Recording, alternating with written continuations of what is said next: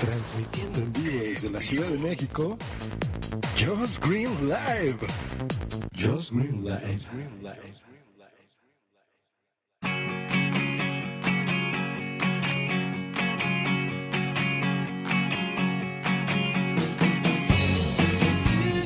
En realidad, deberíamos decir transmitiendo en vivo desde la ciudad de Sevilla, Just Green Live.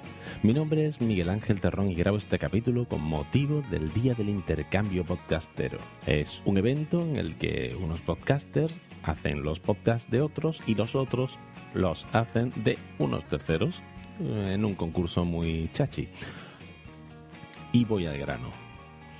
Como diría Josh Green, hoy les voy a platicar sobre algo que oigo últimamente, una discusión sobre implantación de mainframes en medianas empresas frente a sistemas distribuidos o cloud computing. Durante mucho tiempo he trabajado en empresas que se empeñan en centralizar los sistemas con una estructura de, estrella en vez de utilizar una estructura de grafo. Me explico, un mainframe no es más que un servidor central que, valga la redundancia, sirve a todo desde un mismo sitio. No tiene soporte ni respaldo de nada, es simplemente un sistema muy estable y seguro, según comentan, me río yo de la seguridad y de la estabilidad. ¿Por qué?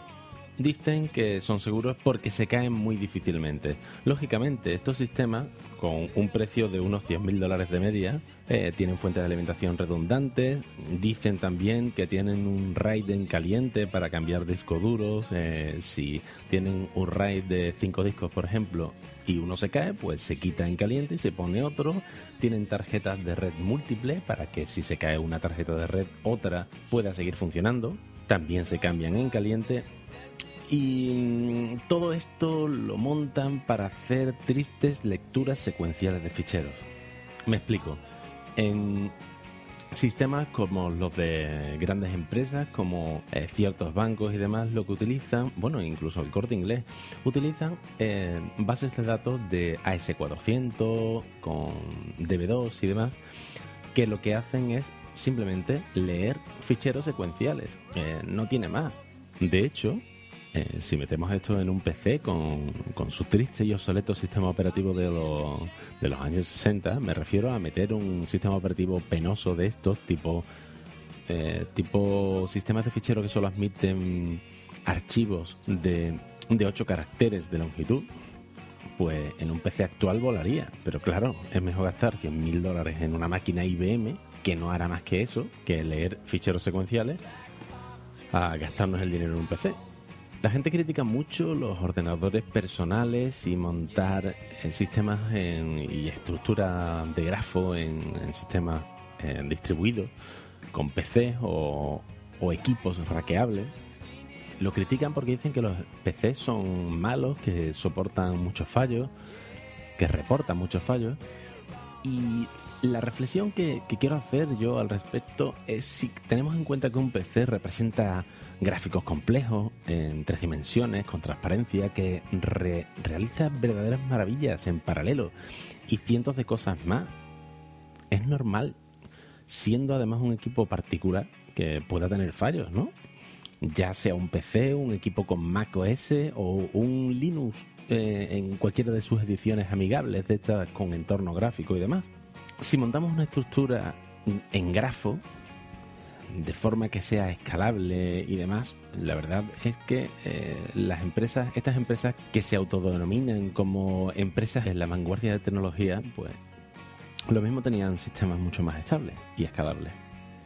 Lo que yo me pregunto es si no se plantean estos paletos responsables de medianas empresas, el porqué de que todas las empresas que requieren potencia real, escalable y estable, se basen en cloud computing como por ejemplo Google, Apple, Amazon, HP y una lista interminable de empresas que, se han decantado por estos sistemas.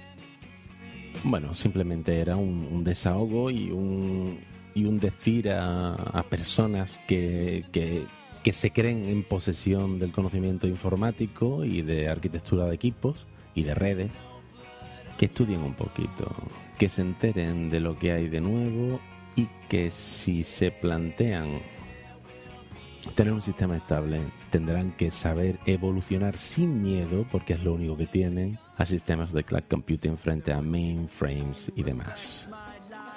Bueno, espero que les haya resultado al menos entretenida mi reflexión. Esto ha sido todo. Hasta luego. El siguiente capítulo será de recetas de cocina de nuevo. Pueden ponerse en contacto con Joss Green en la dirección de correo electrónico jossgreen.me.com y en la dirección de Twitter, twitter.com barra Green. En mi caso, se pueden poner en contacto en la dirección podcast tortitas.net, como siempre, y en la dirección de Twitter, twitter.com barra tortitasnet.